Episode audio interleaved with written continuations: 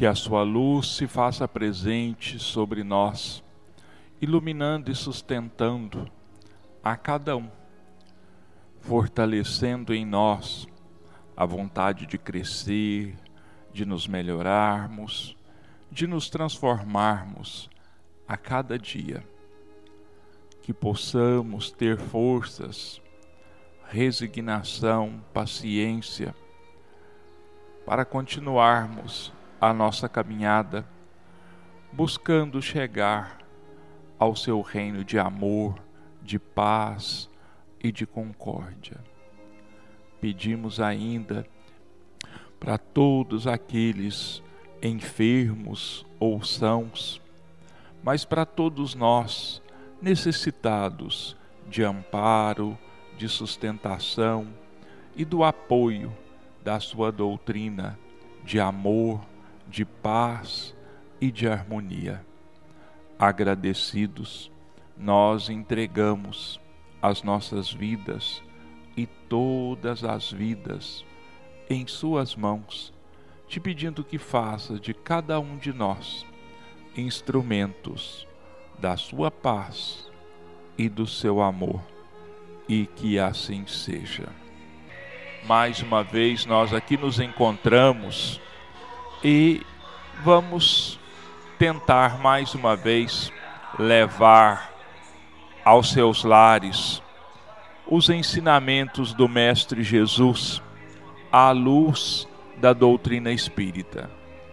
Que ele nos inspire, que ele nos intua, para que possamos, de maneira frágil, como sabemos que somos, imperfeitos, mas que possamos levar da melhor maneira possível a cada um dos lares estas palavras que nos trazem consolo, que nos trazem sustentação e a certeza de que absolutamente ninguém se encontra sozinho na face da terra.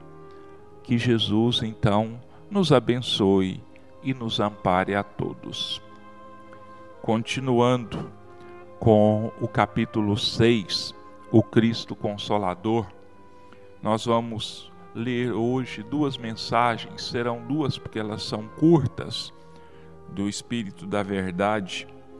Uma ditada em Bordeaux, em 1861, e outra no Cidade do Havre, também em 1861. Lembrando que essas duas cidades são cidades francesas. Então vamos lá. Espírito de Verdade, da Verdade, Bordeaux, 1861. Eu sou o grande médico das almas e venho trazer-vos o remédio que vos deve curar. Os débeis, os sofredores e os enfermos são os meus filhos prediletos e venho salvá-los. Vinde, pois, a mim, todos vós que sofreis e que estáis carregados, e sereis aliviados e consolados. Não procureis alhures, a força e a consolação, porque o mundo é impotente para dá-las. Deus dirige aos vossos corações um apelo supremo através do Espiritismo. Escutai-o, que a impiedade, a mentira, o erro e a incredulidade sejam extirpados de vossas almas doloridas. São esses os monstros que sugam o mais puro do vosso sangue e vos produzem chagas, quase sempre mortais. Que no futuro, humildes e submissos ao Criador, pratiqueis sua divina lei. Amai e orai sede dóceis aos Espíritos do Senhor. Invocai-o do fundo do coração Então ele vos enviará o seu Filho bem-amado para vos instruir e vos dizer estas palavras: Eis-me aqui, venho a vós, porque me chamastes. Outra mensagem, Espírito da Verdade, Avre, 1861. Deus consola os humildes e dá força aos aflitos que a suplicam. Seu poder sobre a terra e por toda parte, ao lado de cada lágrima, põe o bálsamo que consola. O devotamento e a abnegação são uma prece contínua e encerra um profundo ensinamento. A sabedoria humana encerra-se nestas duas palavras.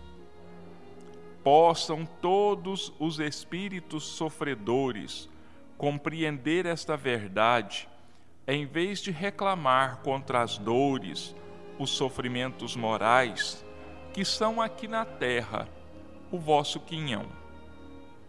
Tomai, pois, por divisa estas palavras: devotamento e abnegação, e sereis fortes, porque eles resumem todos os deveres que a caridade e a humildade vos impõem. O sentimento do dever cumprido vos dará a tranquilidade de espírito e a resignação. O coração bate melhor, a alma se acalma e o coração e o corpo já não sente desfalecimentos, porque o corpo sofre tanto mais quanto mais profundamente abalado estiver o espírito. Duas mensagens, as duas últimas deste capítulo, o Cristo Consolador, duas mensagens do Espírito da Verdade, que, como sempre, sendo a palavra pessoal de Jesus a cada um de nós traz o supremo conforto, a suprema consolação a cada um de nós. Cristo se dirige a cada um dos seus filhos, dos seus irmãos, sofredores, angustiados, cheios de dores, enfermos.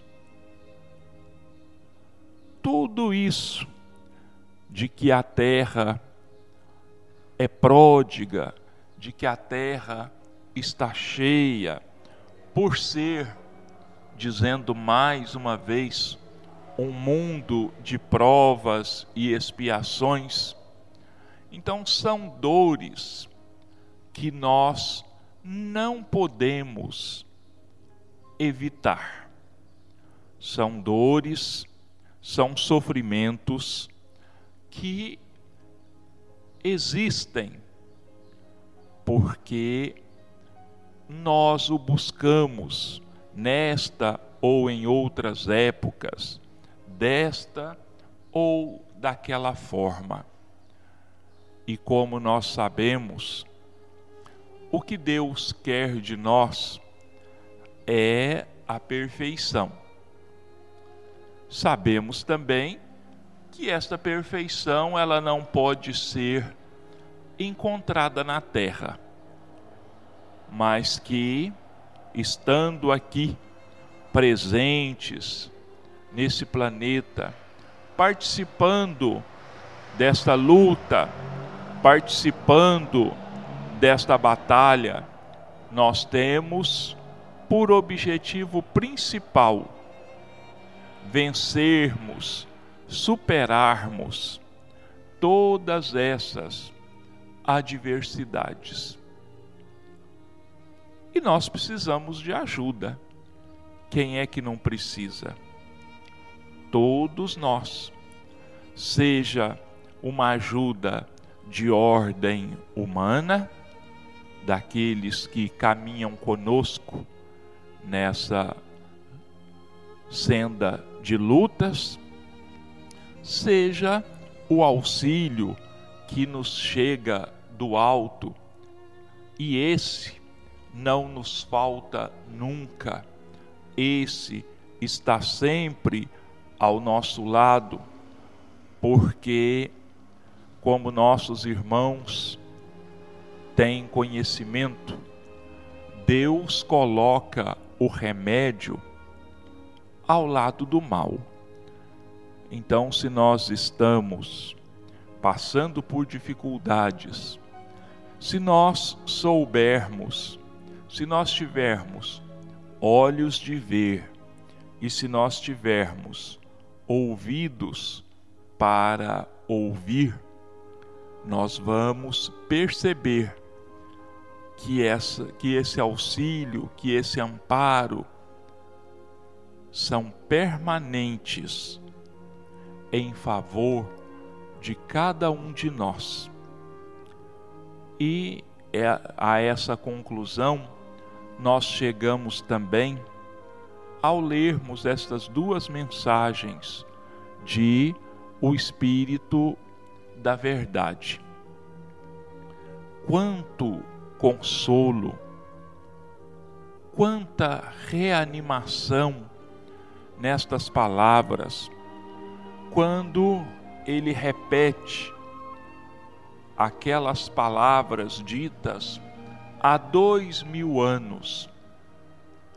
Eu vim para os famintos, eu vim para os doentes, eu vim para os sofredores. E ele então, através destas mensagens, ele renova o seu convite a toda a humanidade.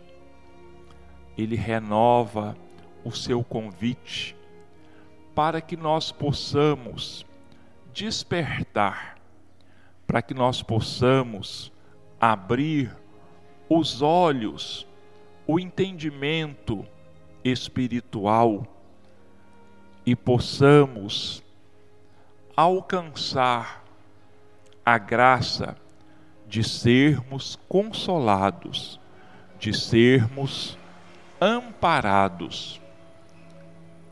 Mas para que isso aconteça, nós também sabemos que nós temos que tomar determinadas atitudes, que nós temos que assumir uma postura de alguém que busca verdadeiramente o consolo.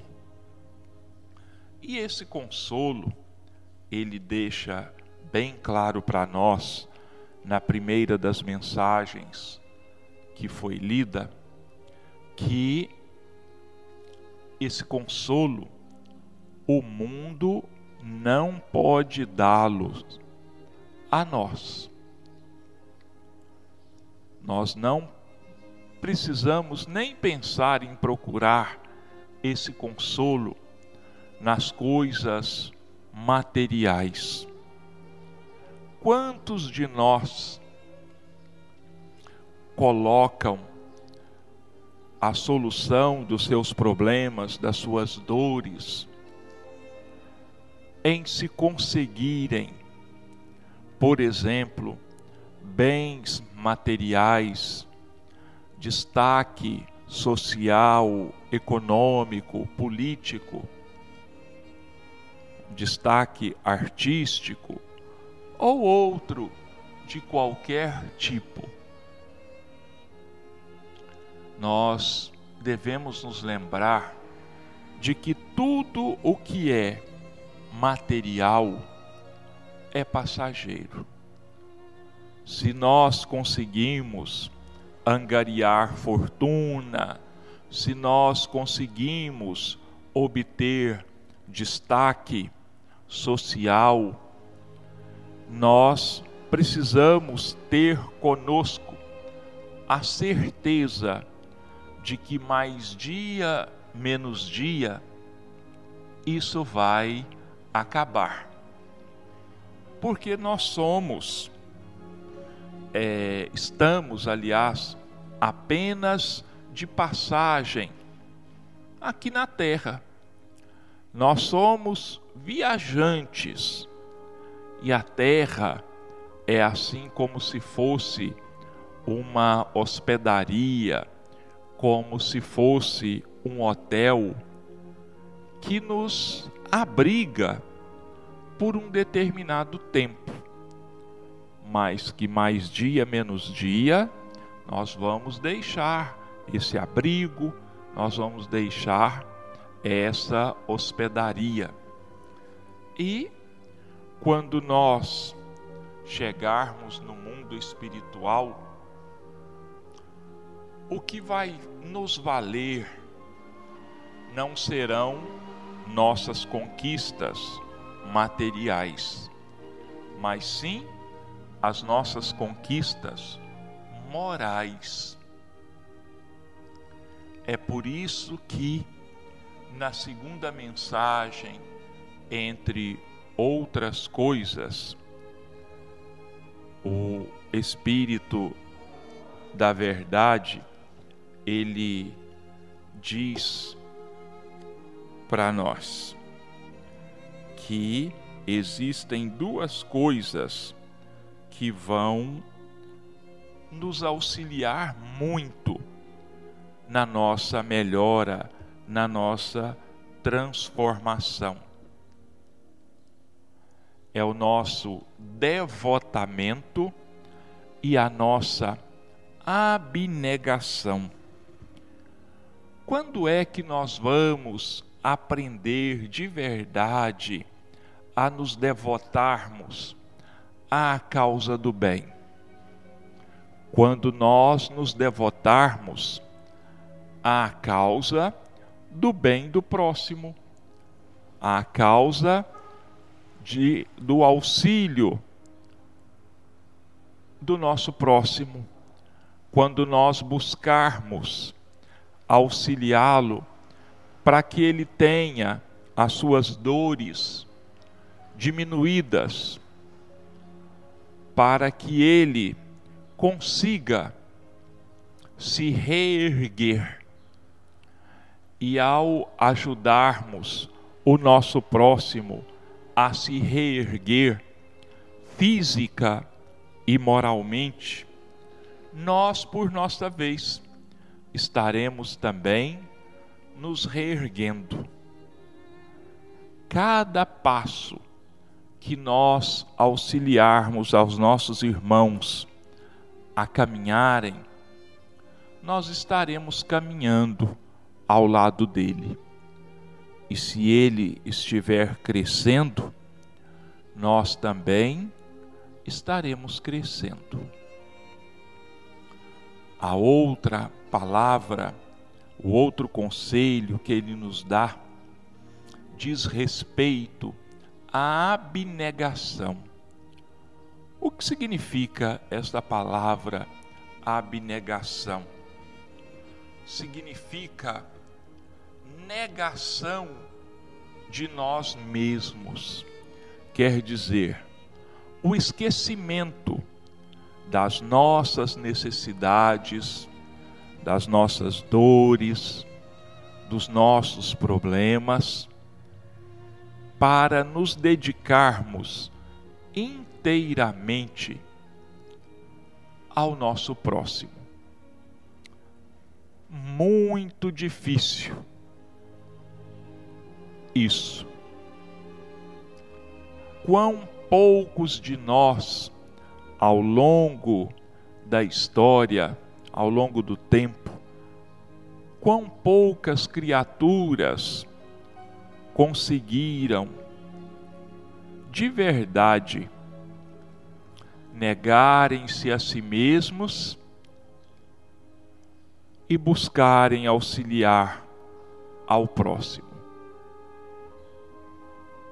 Mas isso não quer dizer que seja impossível. Isso não quer dizer que nós não venhamos a conseguir. Como já foi dito em outras oportunidades, aqui ou em outros lugares, devotamento, abnegação, caridade, tolerância, compreensão, enfim, a conquista das virtudes. É demorado, demanda tempo, demanda, acima de tudo, meus irmãos, uma espécie de treino. A cada dia, um pouquinho. A cada dia, uma ação no bem, ainda que essa ação seja mínima, mas que a vida não nos encontre inativos, que a vida não nos encontre parados, alheios à sorte do nosso próximo. E como não poderia deixar de ser, o nosso maior exemplo é justamente o próprio Cristo. Foi Ele quem nos mostrou como proceder, como nós devemos fazer em todas as situações.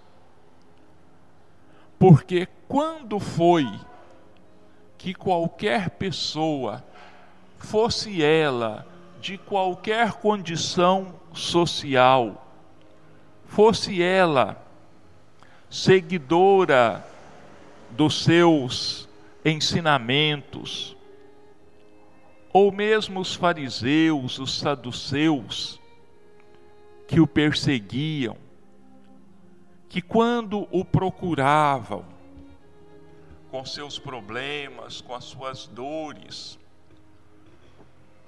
quando foi que ele se negou ao auxílio? Jamais. Mesmo quando, e isso acontecia quase sempre, ele era pago com a ingratidão, nem assim ele desanimou. Muito pelo contrário, isso era para ele um grande incentivo, porque ele tinha plena consciência de que éramos, porque estávamos lá, e continuamos sendo crianças espirituais ainda não conseguimos entender a fundo a proposta do Cristo.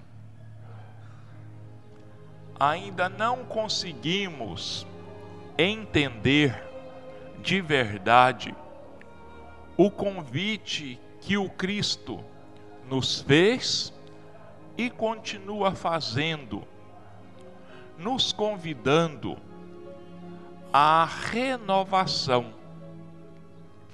Ele nos convida à renovação e nos mostra como é que essa renovação vai acontecer. O que nós devemos fazer, o que nós não devemos fazer, a fim de que essa renovação aconteça o mais ampla e o mais rapidamente possível. E olha que se, que se ele se defrontou com a ingratidão pessoalmente naquela época, ainda hoje nós respondemos ao seu chamado com indiferença e mesmo com ingratidão. Quantos naquela época o agradeceram pelas bênçãos? Existe uma passagem nos evangelhos muito marcante que nos fala dessa ingratidão em relação a Jesus. É o caso daqueles dez leprosos que o procuraram numa determinada ocasião e pediram que ele os curasse da sua enfermidade, da sua doença. Jesus os curou, mandou que eles procurassem o templo e oferecessem lá, colocassem no altar a oferta que comprovasse a cura de todos eles da lepra. Eles se foram, mas apenas um voltou para demonstrar gratidão a Jesus. E ele então indaga: Mas não foram dez os curados? Onde estão os outros nove? Apenas esse samaritano voltou para agradecer?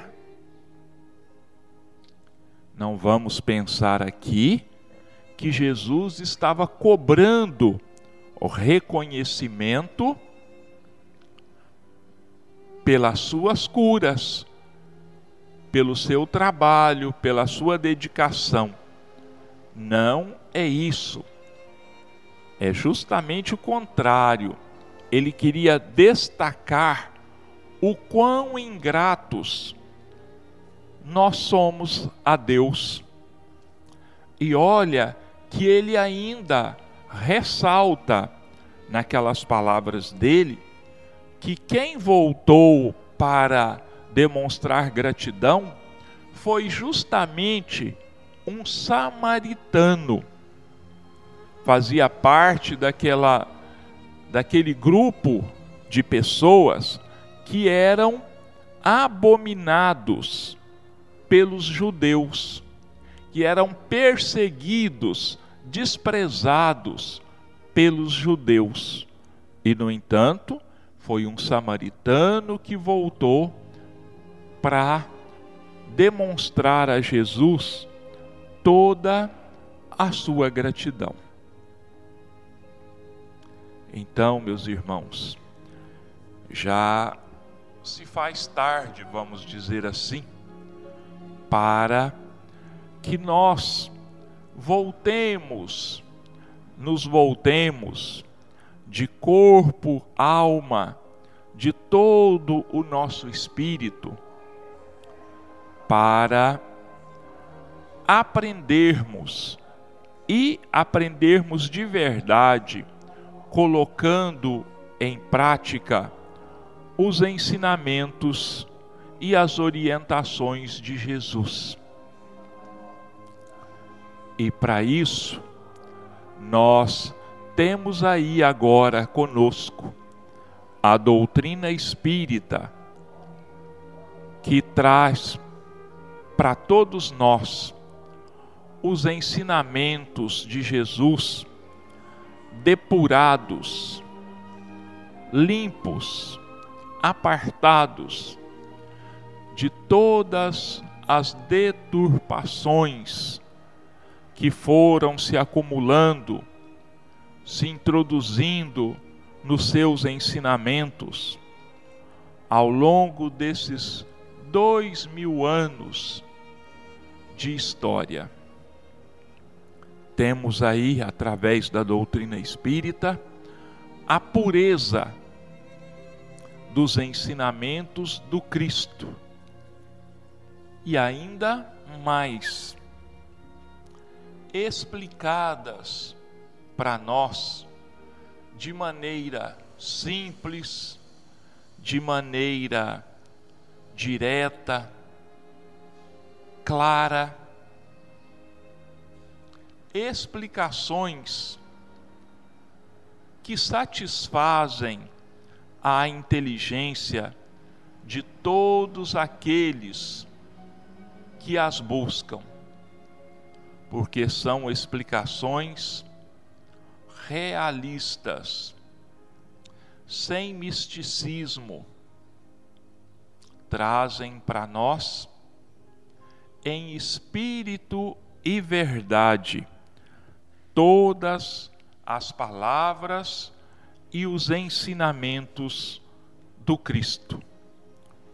Basta da nossa parte tão somente um mínimo de boa vontade, tão somente um mínimo de desejo de mudança, de crescimento e de transformação moral. Bom, nossos irmãos, nós vamos então agora partir para a segunda parte do nosso dos nossos comentários desta manhã de hoje. Hoje nós vamos examinar o capítulo 18 do livro Rumo Certo. O capítulo 18 tem o sugestivo título de Petição e resposta. Entre o pedido terrestre e o suprimento divino, é imperioso que funcione a alavanca da vontade humana, com decisão e firmeza, para que se efetive o auxílio solicitado. Buscando as concessões do céu, desistamos de lhes opor a barreira dos nossos caprichos próprios. Suplicamos no mundo, Senhor, dá-nos a paz. Se persistimos, no entanto, a remoer conflito e ressentimento, cozinhando mágoas e esquentando desarmonia. De certo que a tranquilidade só encontrará caminho para morar conosco quando tivermos esquecido as farpas da dissensão. Como é que nós queremos paz se nós vivemos em conflito uns com os outros. Se nós vivemos trocando farpas, se nós vivemos nos acusando mutuamente, se nós vivemos comentando os defeitos do nosso próximo, se nós guardamos mágoas, se nós guardamos conosco à espera de uma ocasião para que nós exerçamos a nossa vingança. Se nós queremos paz, nós temos que trabalhar intimamente a cada um de nós, para que a paz se estabeleça dentro de nós, para depois ela se fazer à nossa volta. Porque se isso não acontecer, se a paz não surgir dentro de cada um de nós, nós vamos continuar com essa guerra de pessoa para pessoa, de grupo para grupo, até chegar às desastrosas guerras de nação contra nação. A guerra de nação contra nação só existe porque não existe paz nas nossas almas, não existe paz em nossos corações. Então, as nossas birras, as nossas, os nossos sentimentos de vingança, de mágoa, vão se juntando gota a gota até se transformarem nessas grandes tragédias que nós temos conhecido. Imploramos, Senhor, dá-nos saúde. Se continuamos, porém, acalentando sintomas e solenizando quadros mentais enfermiços, é indiscutível que o remédio só terá eficácia em nosso auxílio quando estivermos decididos a liquidar com as ideias de lamentação e doença. Nós queremos saúde, quem não quer? Mas nós não sabemos querer. Nós vivemos falando em doenças. Existem muitos de nós que têm até um certo prazer mórbido em estar falando das próprias doenças, das próprias enfermidades ainda di dizemos, não é? Com um certo orgulho: não, a sua doença não é nada. Sofrer sou eu. Você não faz ideia de quanto eu sofro, de quanto essa doença, de quanto essa enfermidade judia de mim. Mas nós ficamos mastigando enfermidade nós não cuidamos do nosso corpo e nem do nosso espírito. Como não adoecermos? Para adquirirmos saúde, nós temos que buscar verdadeiramente saúde. E a saúde só vai se instalar em nós quando nós curarmos verdadeiramente o nosso espírito. Desejo de vingança é doença, mágoa é doença, tristeza é doença, incompreensão é doença, brutalidade é doença, não aceitação das situações é doença.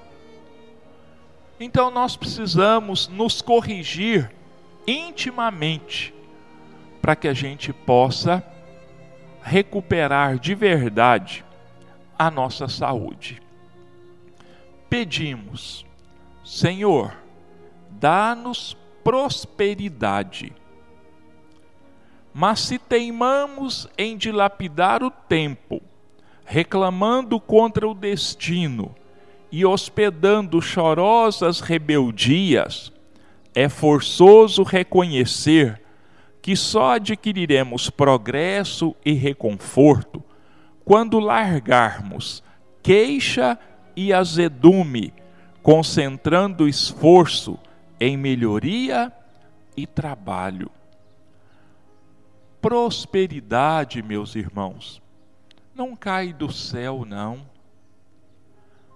para que haja prosperidade material, é necessário trabalho. E muitas vezes, o que que nós fazemos com o nosso tempo? entre tantas coisas, ficamos em rodinhas, comentando maldosamente sobre a vida do próximo. Cultivamos péssimos vícios,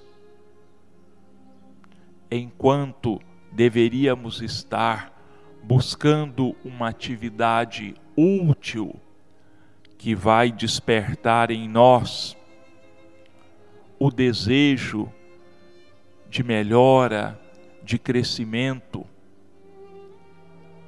A grande maioria de nós, como o Emmanuel deixa claro aqui, apenas sabe reclamar, apenas trazemos dentro de nós, ele diz aqui, queixa e azedume. Tudo é motivo de reclamarmos. Tudo é motivo de ficarmos contrariados. Olha, vamos lembrar aqui a inconstância humana. Se faz calor, nós reclamamos.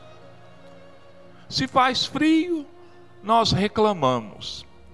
Se chove, nós reclamamos. Se não chove, a mesma coisa. Se nós não temos, se temos um determinado tipo de alimento em casa, por melhor que ele seja, nós reclamamos porque queríamos outro tipo de alimento.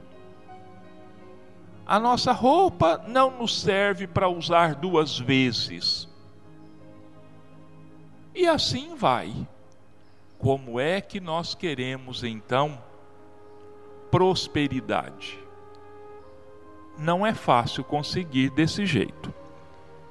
Rogamos, Senhor, dá-nos compreensão. Se prosseguirmos, entretanto, censurando e criticando os outros, a descortinar faltas alheias, sem cogitar das próprias deficiências. É óbvio que só atingiremos a luz e a segurança do entendimento quando nos voltarmos sinceramente para dentro de nós mesmos, verificando que somos tão humanos e tão falíveis quanto aqueles irmãos dos quais nos julgávamos muito acima. Então nós não compreendemos os outros, nós só nos queixamos dos outros, nós só vemos os defeitos dos outros, nós só comentamos as deficiências dos outros. Se nós não compreendemos o nosso próximo, como é que nós podemos exigir para nós compreensão?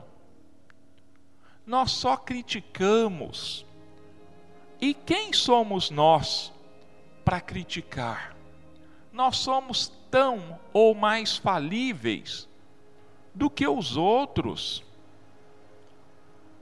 Nós somos cheios de defeitos, de falhas. E nós, como diz o Cristo, nós não vemos a trave no nosso olho e queremos ver o cisco, queremos tirar o cisco do olho do nosso próximo. Ontem mesmo eu estava lendo um, um livro direcionado para a juventude, chama-se o livro das virtudes. E lá tem uma historinha rapidinha que vem ilustrar para nós isso de nós não vermos os defeitos dos outros e muito menos os nossos. Um mendigo passando de numa cidade, batendo de porta em porta, chegou em frente a uma casa muito rica, um palacete, e olhava para aquele palacete e pensava assim: pois é, esse homem, dono desse palacete, era tão rico, comerciava com todo tipo de mercadorias, comprava e vendia, e ficou muito rico. Mas achou que ainda não estava bom, que ainda não estava suficientemente rico. Comprou alguns navios e foi se dedicar ao comércio marítimo. Numa das primeiras viagens, seus navios afundaram com todas as mercadorias e ele ficou tão pobre quanto eu. E com esses pensamentos ele continuou andando. Um pouco para frente, a deusa Fortuna resolveu aparecer para ele. E ele tinha apenas uma pequena maleta com ele, já muito poída, muito velha. E a deusa Fortuna disse assim para ele: Olha, seu dia de sorte chegou. Abre a sua maleta, que eu vou colocar algum ouro dentro da sua maleta. Mas tenha muito cuidado, porque se alguma porção do ouro, alguma das moedas de ouro, cair no chão, todo o seu ouro vai voltar a ser poeira, você não vai ter nada. E ele abriu aquela maleta e a deusa Fortuna foi colocando moedas de ouro. Ela falava assim: basta? Ele falou assim: não, cabe mais um pouquinho. Ela punha mais um pouquinho. Basta? Ele falou, não, ainda cabe mais um pouquinho. Ela falou assim: chega, né? Ele falou assim: não, mais uma moeda. Quando ela colocou mais uma moeda, o fundo da sacola, da maleta, arrebentou, rasgou, todo o ouro caiu no chão e voltou a ser poeira. Então ele que tinha acabado de criticar a cobiça do outro, ele sucumbiu ao mesmo defeito, a cobiça, a vontade exagerada de possuir o ouro. Mas vamos continuar aqui então. Confiemos em Deus e supliquemos o amparo de Deus. Mas, se quisermos receber a bênção divina, procuremos esvaziar o coração de tudo aquilo que discorde das nossas petições, a fim de oferecer a bênção divina, a bênção divina clima de aceitação, base e lugar. Então é isso, meus irmãos. Nós pedimos paz, mas vivemos em guerra íntima e vivemos em guerra com os que nos rodeiam. Nós pedimos saúde, mas a nossa alimentação é inadequada.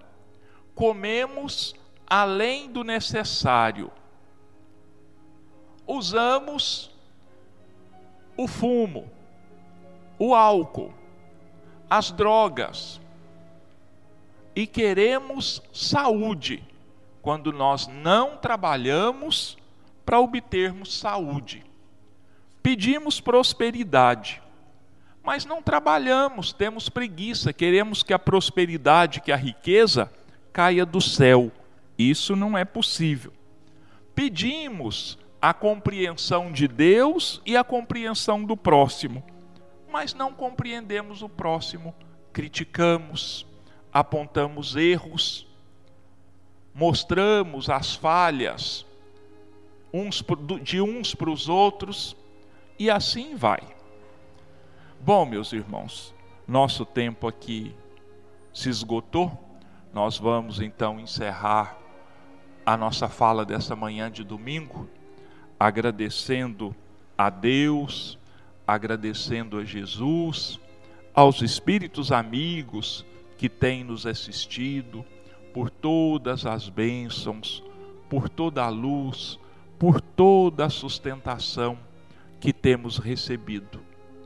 Pedimos ainda paz, harmonia, saúde física e espiritual para todos os nossos irmãos, para todos os lares da nossa cidade, E mais uma vez, nós entregamos as nossas vidas e todas as vidas nas mãos de Jesus, pedindo a Ele que faça de cada um de nós instrumentos de paz e de amor, e que assim seja.